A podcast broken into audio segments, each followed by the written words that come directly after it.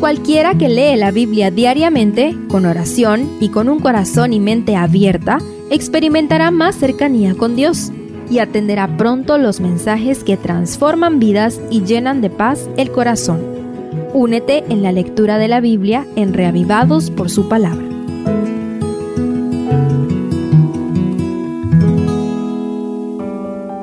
Salmo 44 Una ferviente plegaria para que Dios intervenga y libre a su pueblo de sus enemigos.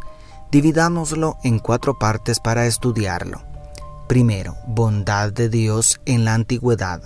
Los primeros tres versículos son un bellísimo reconocimiento a la bondad y misericordia de Dios manifestada especialmente en la conquista de Canaán. El relato de las maravillas de Dios había trascendido varias generaciones, transmitido de padres a hijos. Realmente la conquista de la tierra prometida fue una obra de la gracia de Dios en favor de su pueblo. El verso 3 declara, pues no se apoderaron de la tierra por su espada, ni su brazo los libró, sino tu diestra, tu brazo y la luz de tu rostro, porque te compadeciste de ellos. Y los versos 4 al 8 afirman la esperanza del salmista en que Dios puede volver a manifestarse con poder en el presente. Dentro de la Biblia y en tu experiencia personal hay suficiente testimonio del poder redentor de Jehová. ¿Sigue firme tu fe en su poder libertador?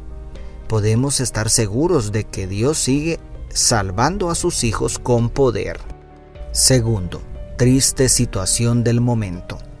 Los versículos 9 al 16 son una patética descripción del sentimiento de abandono que hay en el corazón del salmista porque la frustración está superando los niveles de la capacidad humana de soportar.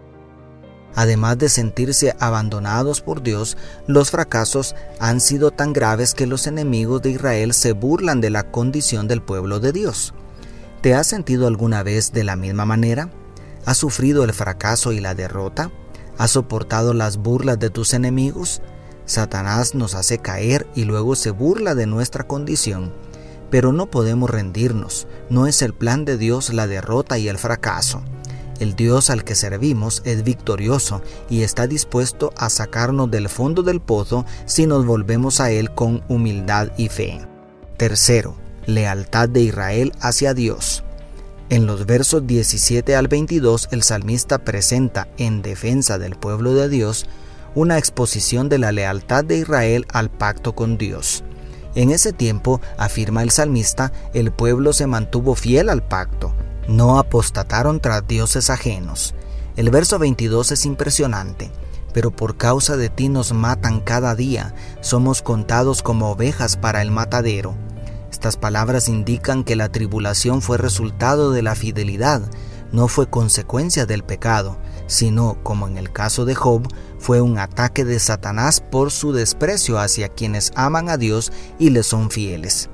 Estas circunstancias sufrió la Iglesia Apostólica y sufrirá el remanente de Cristo en el tiempo del fin. Pero cuando es por la lealtad al Cordero que viene la prueba, Dios se hace cargo y no tarda en hacer justicia. Y cuarto, intenso ruego por liberación. A partir del verso 23, en la última sección, la temperatura del salmo se eleva demasiado para reclamar la promesa de la intervención divina. Esta estrofa inicia con el imperativo del verso 23, despierta, y culmina con el clamor del verso 26, levántate para ayudarnos y redímenos por causa de tu misericordia.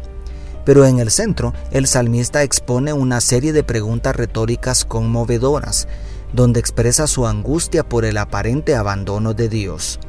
Debemos reconocer que a veces Dios decide guardar silencio por un tiempo, pero eso no significa que nos ha abandonado. El Padre Celestial nunca abandona a sus hijos. Su mirada cuidadora los persigue aún en medio del valle de la sombra y de la muerte y se regocija en responder el clamor desesperado de aquellos que sienten la necesidad de su intervención, aquellos que ansían tener la seguridad de su presencia y protección. ¿Tienes dudas? ¿Tus sentimientos te dicen que Dios se olvidó de ti? No confíes en tus emociones tan variables, confía en su palabra, esa roca no falla. Dios te bendiga, tu pastor y amigo, Selvin Sosa.